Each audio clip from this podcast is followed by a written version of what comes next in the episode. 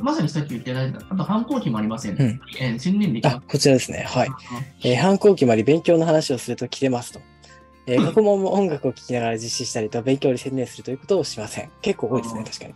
塾の宿題もいつも完全にやりきれずにいますということですね。多いですよね、結構こういう子ね、この時期そうね、ですね、音楽を聴いてしまうっていう。はい。特に意外5と多い年生の子がめちゃくちゃ多いんですよ。やっぱ ああ、なるほど。 5年生の指導って一番大変なんですよ、毎年。確かにそうですね。5年生はいの、まあこの時期とかは結構そうですよおね。母さんも不安だし、ここから結構まだ時間もあるし、どういうふうにね、馬力化していけばいいのかなみたいな人もいたりするから、うん、子供にとってはかなり長く感じますよね、受験までのこの1年っていうのは。うん逆に言うと、ちょっとこれ、石橋先生に聞いてみましょうかね。はいはいはい。そうですね。まあでも音楽を聴きながらってところが意外と、そうですよね。こう癖になっちゃってる可能性があるので、特に過去問ってやっぱり時間制限ってタイマー厳密に設定しながらやるべきところを、うんまあ今うん、過去問やってるってことは6年生だと思うんですけど、うんうんうんまあ、そこで音楽を聴きながらやっちゃうとかなりあの本番とは違う環境になっちゃうので、もうさっきの話じゃないけれどね、そうですよね。あのそれこそ精神と時の部屋みたいな感じの何もない部屋で、うんうんうもんう隔離した場所でやるっていう方がすごくいいんじゃないかなっていそうあのもう自習室じゃなくて、会議室のうですね連絡してお抑え込むって いう。まああしかもあの、反抗期で別にそうですね、親とあの顔合わせない方が多分集中できると思うので。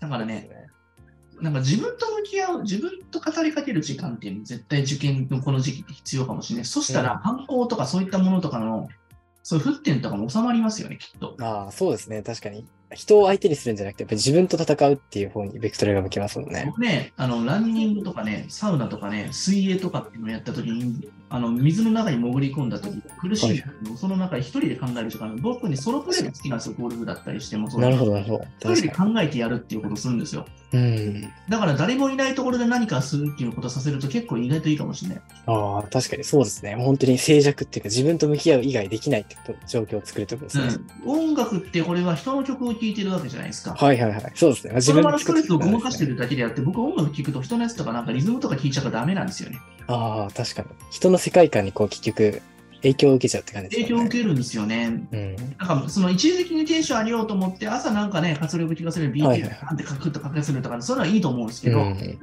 まあ、それはね、他人の世界観だし、そういったものでやってても、やっぱ受験のね、過去も解けるかとまた別なんで、そこで高揚感をね、きっと出して、はいって思って、そこで半分でやるみたいなはいはいのっていいかもしれないけど、そうですね。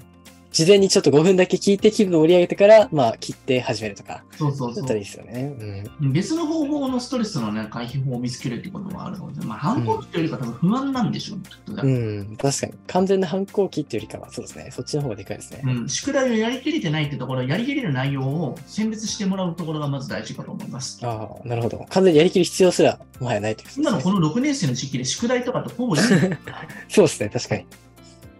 宿題やっても受験受かるんですかって話じゃないですか、はっきり言って。そうですね。うん、うんうんまあ、今は受験に受かることだけの対策だけを考えていったときに、何が必要なのかって考えたら、塾の宿題を全部やれることが、こなすことが必要なのか。うんもちろん音楽を聴いて、その場をしのいでやることが大事なのか、じゃなくて、受験に受かるためのなんかことだけを考えていけば、本当過去問もその子にあったレベルのところにやって、もう絶対ここだけは取るみたいなことをやっていけば、反抗もクソもないと思うんですよね。うん。そうですね。もう、戦うべき相手が明確になってきますからね。明確じゃないから、反抗とか不安とかって現れるんですよ。確かに、確かになるほど。いろいろと選択肢を排除していって、これだけはやらなきゃいけないものってところを1、2個先決めて毎日やっていくことがいいと思いますよ。うん。なるほど、なるほど。